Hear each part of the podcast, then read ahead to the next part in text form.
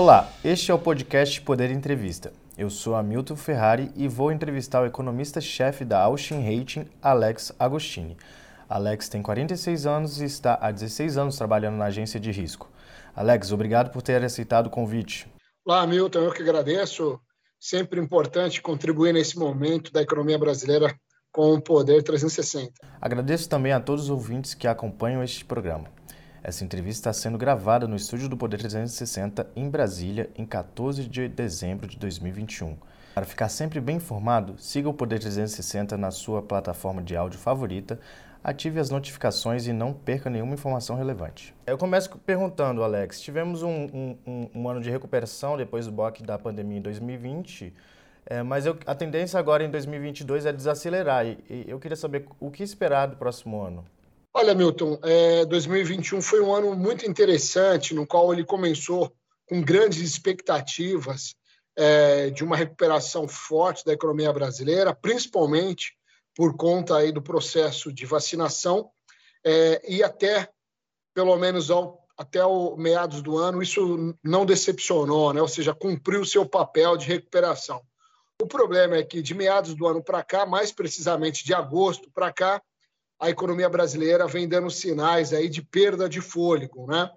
Ainda que a recuperação da economia em 2021 já tenha sido contratada com crescimento do PIB de aproximadamente 4,7%, alguns estão falando um pouco menos, mas ao redor disso é o que a Austin projeta, 4,7%.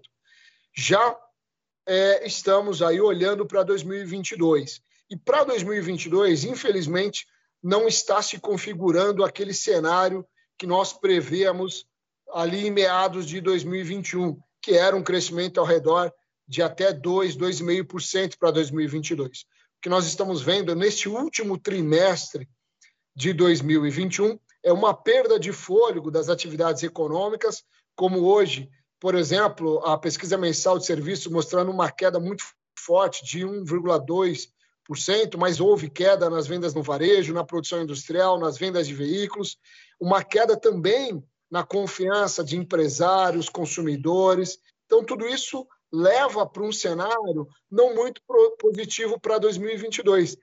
Até porque em 2022 também tem outros fatores que vão precisar de muita atenção ah, do não só da, do governo brasileiro, mas também dos investidores. E aí isso gera para 2022, por enquanto, aqui pela Austin, uma expectativa de crescimento de 0,6%, mas já tem casa falando até em recessão econômica, o que não é descartado nesse momento também, né? E por que, que a, economia desacelerou agora nesse segundo semestre, é, na sua avaliação? Concorda que, é, com o presidente do Banco Central que o, o crescimento estrutural do Brasil é um pouco mais, mais baixo que de outros países? Ah, não há dúvida, né, Hamilton? É, primeiro, a desaceleração da economia ela aconteceu, em parte, obviamente, por uma, uma, um avanço muito forte da inflação, e isso fez com que o consumo das famílias, que representa aí dois terços do PIB, desacelerasse igualmente. Né? No terceiro trimestre, o consumo das famílias cresceu ali ao redor de 2%, muito pouco, para o motor é, de uma economia muito grande, né? Que é a economia brasileira, precisa crescer muito mais que isso. Então, o aumento de preços foi um dos fatores. E o outro fator é a questão também do aumento da taxa de juros. Né? Então, alguns setores que dependem é, de uns juros mais baixos acabaram sofrendo um pouco, como o setor da construção civil, que já começa a sentir os efeitos de uma taxa de juros mais alta. Né? Mas tem, também tem outros fatores a própria perda de confiança por parte de empresários, investidores, com relação ao cenário político, né? Essa antecipação do cenário eleitoral, da corrida eleitoral para agora 2021, é, faz com que todos nós, agentes econômicos, investidores, consumidores, empresários, começamos a olhar para 2022 com um pouco de desconfiança, porque o governo tira o foco dele na questão de recuperar a economia e foca muito mais naqueles pontos no qual tem muito mais efeito direto com a eleição, ou seja, é a busca de votos antecipadamente.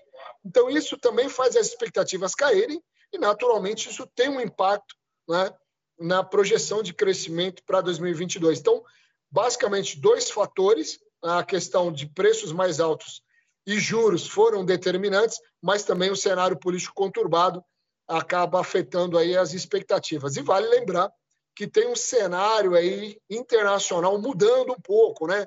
Tem uma nova variante, a Omicron, muito mais recente, claro, mas que acabou aí ajudando a colocar um pouco mais de lenha nesse, mais de combustível nessa fogueira, que é a fogueira da perda de, de confiança ou de redução da confiança, né? Agora, indo por partes, é, se comentou sobre os juros, é que o, o, Banco Central já fez um comunicado um pouco mais duro sobre a, perseguir a meta de inflação agora, e a, e a taxa Selic deve chegar a dois dígitos já no, é, em fevereiro do próximo ano. E qual, qual deve ser o impacto disso já em 2022 e em 2023 para o crescimento? Olha, é um impacto muito forte né, na desaceleração da economia brasileira, porque vamos lembrar que os juros básicos da economia é, ele vai chegar ali em fevereiro a 10,75 é a projeção aqui da Aussie Rate, mas pode superar 12% ali em maio né, do ano que vem.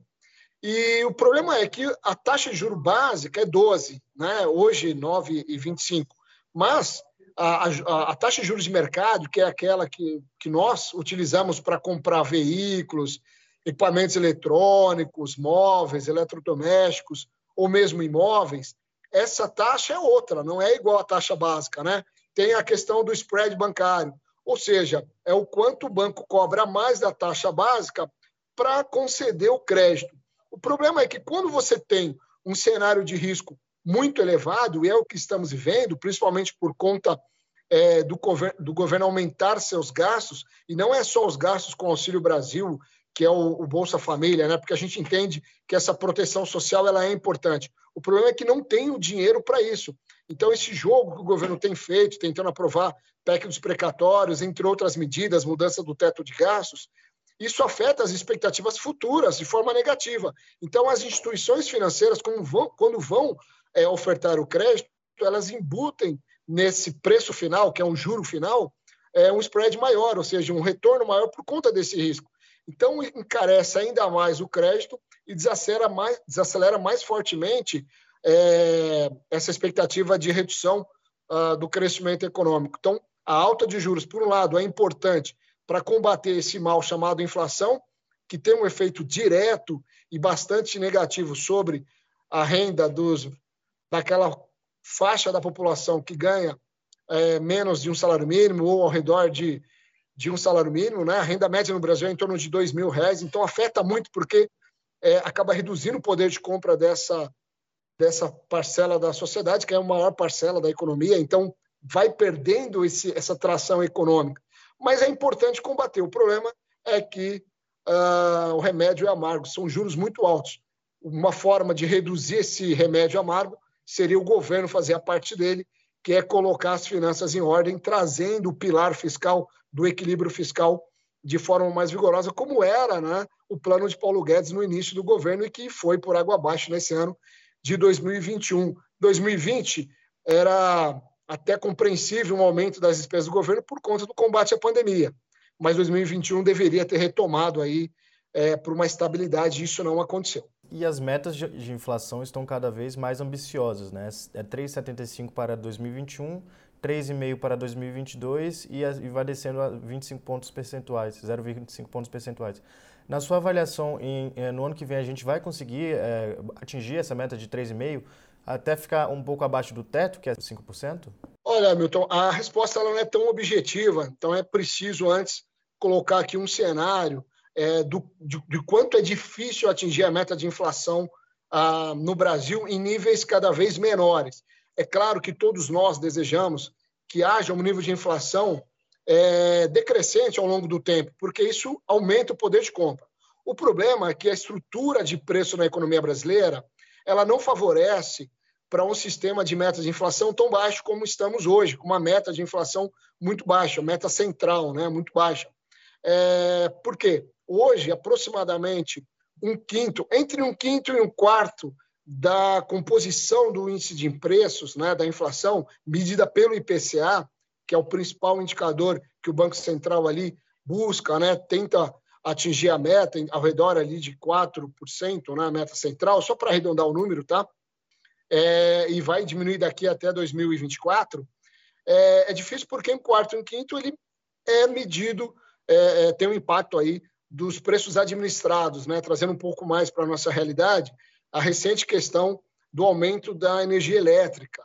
Energia elétrica aumentando por conta aí da crise hídrica, e qualquer que seja o, o nível de taxa de juros, não vai impedir esse reajuste. Então, o Banco Central precisa subir muito a taxa de juros para ele combater algo em torno de entre 80% e 75% da inflação, que são chamados preços livres, ou seja, aqueles preços que dependem do nível de renda, do nível de emprego, que dependem, portanto, do equilíbrio entre oferta e demanda. Então, o Banco Central precisa é, onerar muito a economia é, por conta do aumento de taxa de juros, contrair muito fortemente essa atividade econômica, infelizmente reduzindo o emprego, para trazer essa inflação para baixo. Então, para a gente ter um pouco mais de sucesso no combate à inflação, é preciso repensar esse sistema de índices de preços, no qual nós temos ali quase que 20%, 25%, 20% a 25% de preços administrados que são praticamente imunes ao aumento da taxa de juros. E como que a gente faz isso? Revendo toda essa estrutura de reajuste automático desses preços monitorados, determinados pelo governo. Ou seja, não é só a questão dos preços dos combustíveis, tem essa outra parte que são chamados de preços administrados pelo governo que precisa ser revisto. Então, o Banco Central terá uma, uma grande dificuldade de atingir o centro da meta em 2022, que o teto, né, é 5%, já está difícil de atingir o teto, né? O centro vai ser mais difícil ainda. É, Para isso, ele vai ter que subir muito a taxa de juros. Então, não vai ser uma tarefa fácil, não. É, pode conseguir, mas vai acabar desacelerando muito a economia. O que, por sinal, aliás, é importante a gente destacar que agora, depois que ele conseguiu a, a sua é, independência de jure, né? ou seja, por mandato, né? não mais só operacional, mas por mandato. Então, ele colocou, o Congresso Nacional colocou ali para como moeda de troca para colocar os mandatos independentes do presidente do Banco Central e seus diretores, colocar também como obrigação dele, Banco Central, a geração de emprego e o fomento à atividade econômica. Então, o Banco Central agora ele precisa equilibrar dois pratos: controle da inflação e não deixar a atividade econômica desacelerar muito para chegar numa recessão. Então, ele não pode subir tanto os juros, mas também não pode deixar a inflação subir muito. Não é uma tarefa fácil. Eu não queria estar hoje na pele é, do Roberto Campos. E vai ser um momento de alto de juros num período que é um ano eleitoral, um período de que o presidente tenta a reeleição.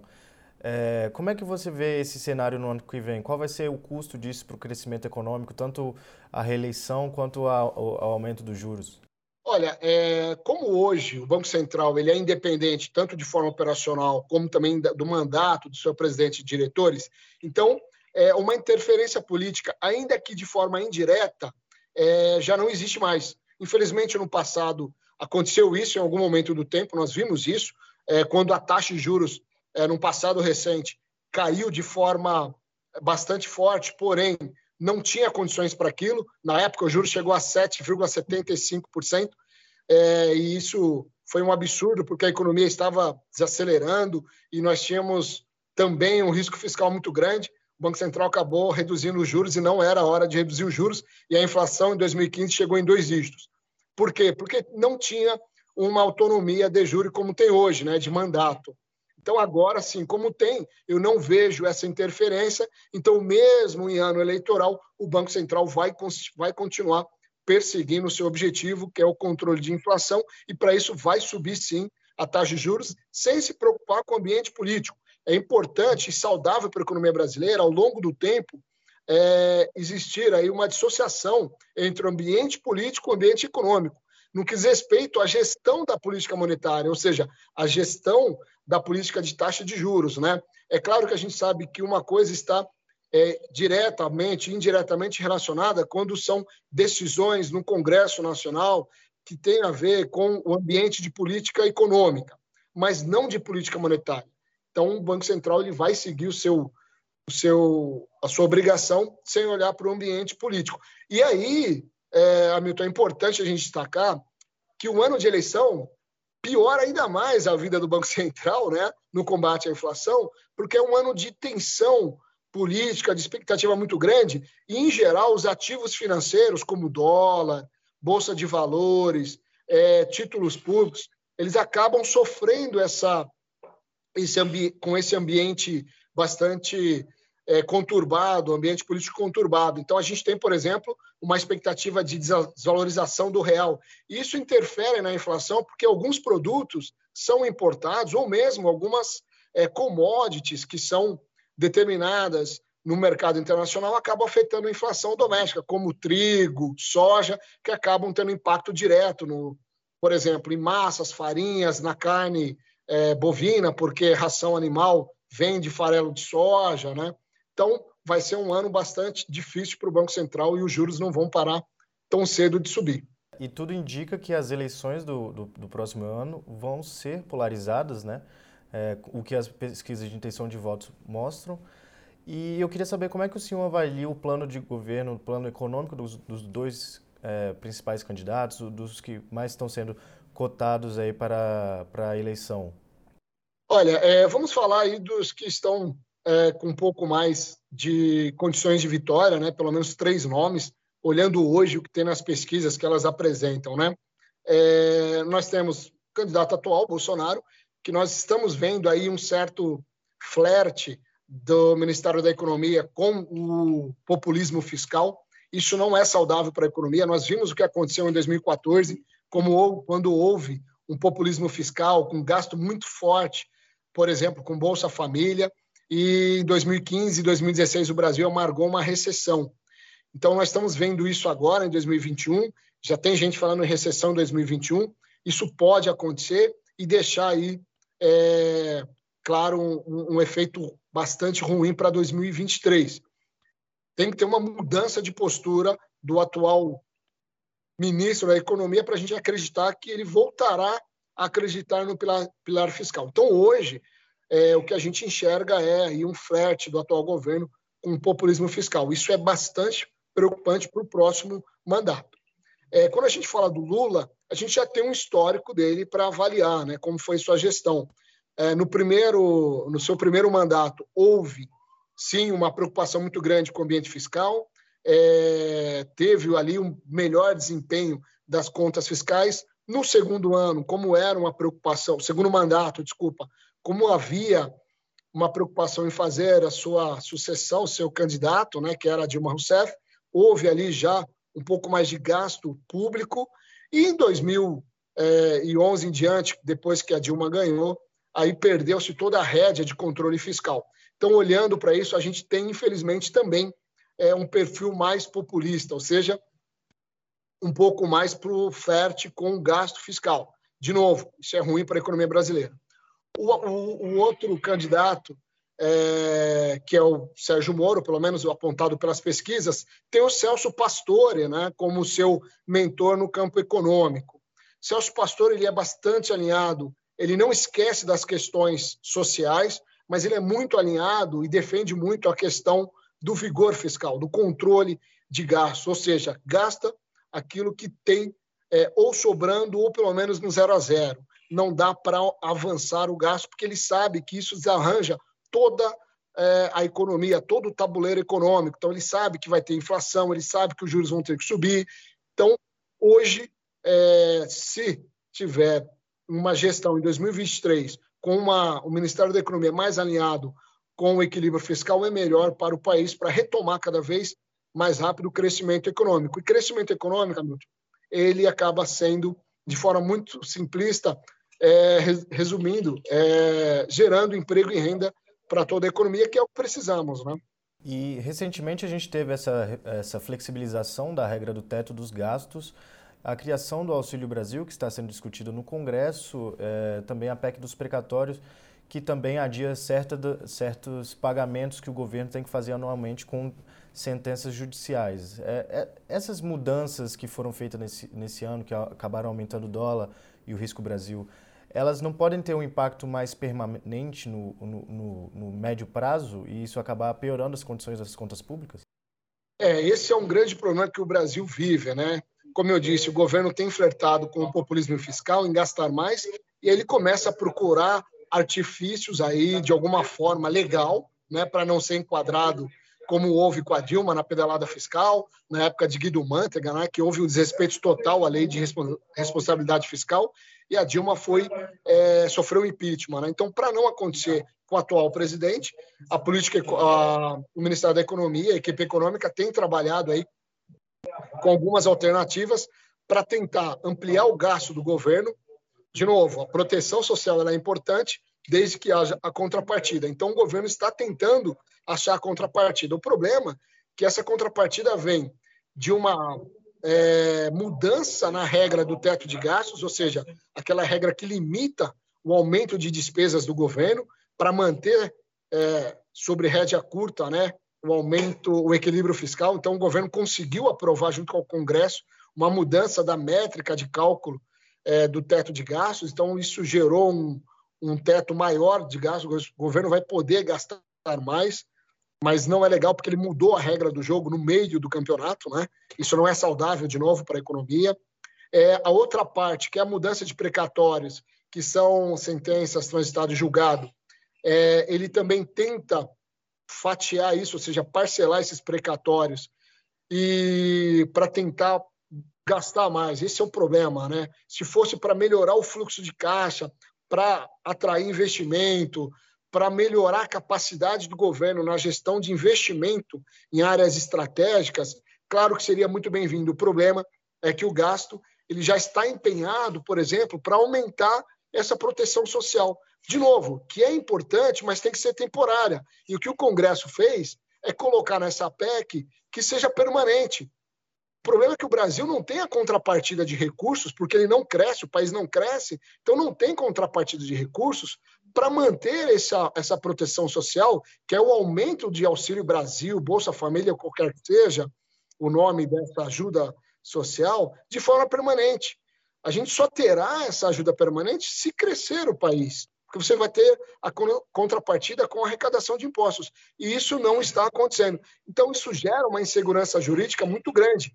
Então, o ambiente de negócios no Brasil ele acaba ficando um pouco é, hostil para os investidores, né? E é importante que o Brasil acabe é, tendo aí um crescimento de investimentos. Nós temos ainda crescendo, por exemplo, o Marco Saneamento é, recebendo alguns investimentos, a área de portos, aeroportos está recebendo investimentos. O problema é nós estamos recebendo investimentos menor do que o valor que poderíamos receber se tivesse uma situação fiscal de menor risco. E o problema é que a gente joga para 2023 todo esse risco.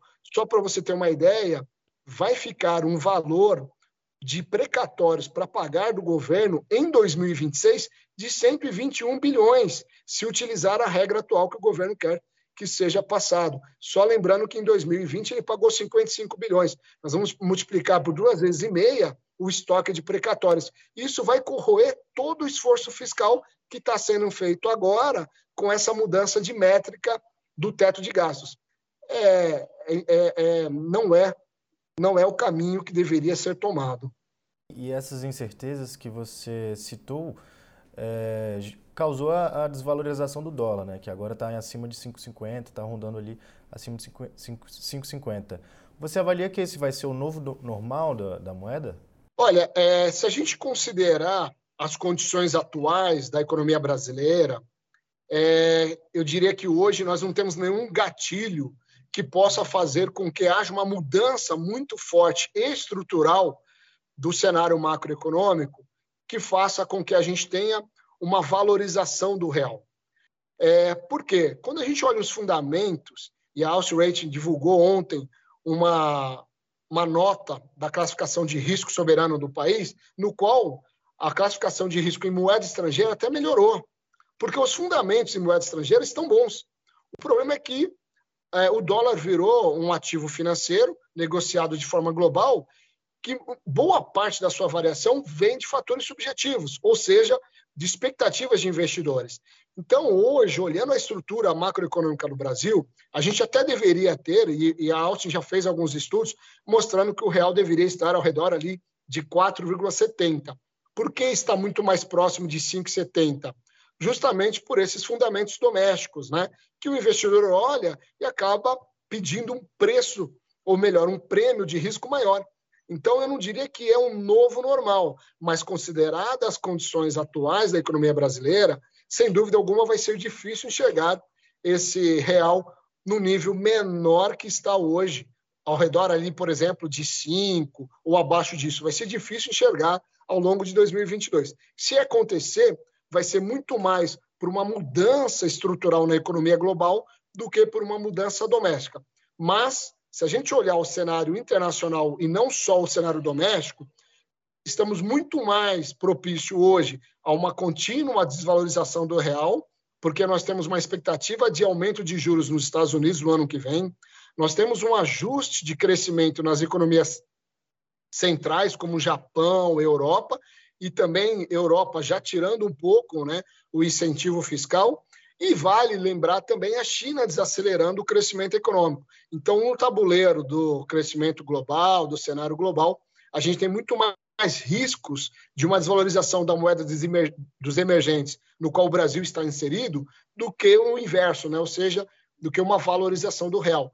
É mais um cenário aí de preocupação, sem dúvida alguma. Estamos passando por mais um governo que não é, conseguiu implementar uma ampla, ampla reforma tributária. Né? Sempre é discutido uma reforma tributária no país e sempre fica para depois. É, na sua avaliação, quando é que ela pode acontecer? E se você vê algum avanço é, acontecendo, é, é, sendo feito em 2022, seja a reforma tributária ou mesmo a reforma administrativa que está sendo discutida?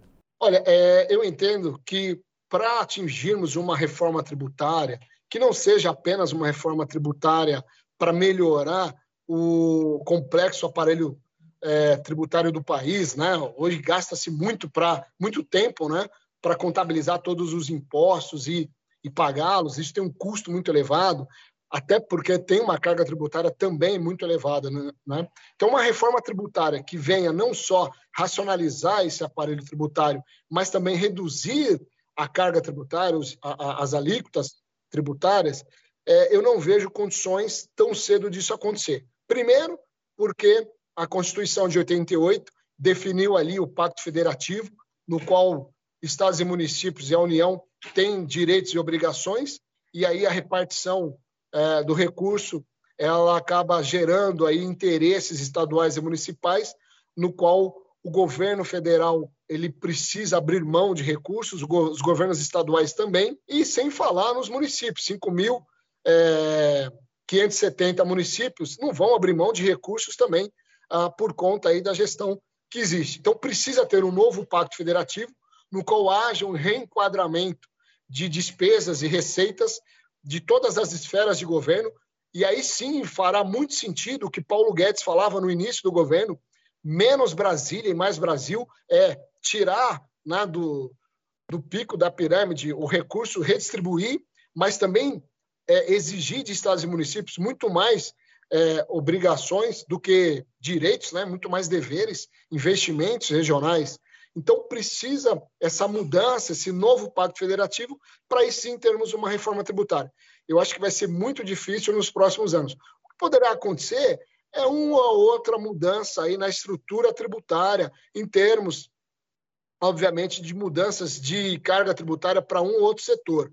Mas uma reforma tributária que possa não só racionalizar o aparelho tributário como um todo, mas também reduzir a, a carga tributária, eu não vejo aí como factível nos próximos anos, seja por interesse do Congresso Nacional, seja por essa questão estrutural de despesas e receitas que vem aí é, se arrastando há muito tempo.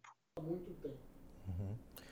Chega ao final essa edição do Poder Entrevista. Em nome do jornal digital Poder 360, eu agradeço ao economista-chefe da Austin Hate, Alex Agostini, muito obrigado pela participação.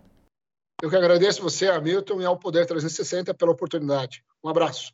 Agradeço também a todos os ouvintes que acompanharam esse programa. Essa entrevista foi gravada no estúdio do Poder 360 em Brasília, em 14 de dezembro de 2021. Para ficar sempre bem informado, siga o Poder 360 na sua plataforma de áudio favorita, ative as notificações e não perca nenhuma informação relevante. Muito obrigado e até a próxima.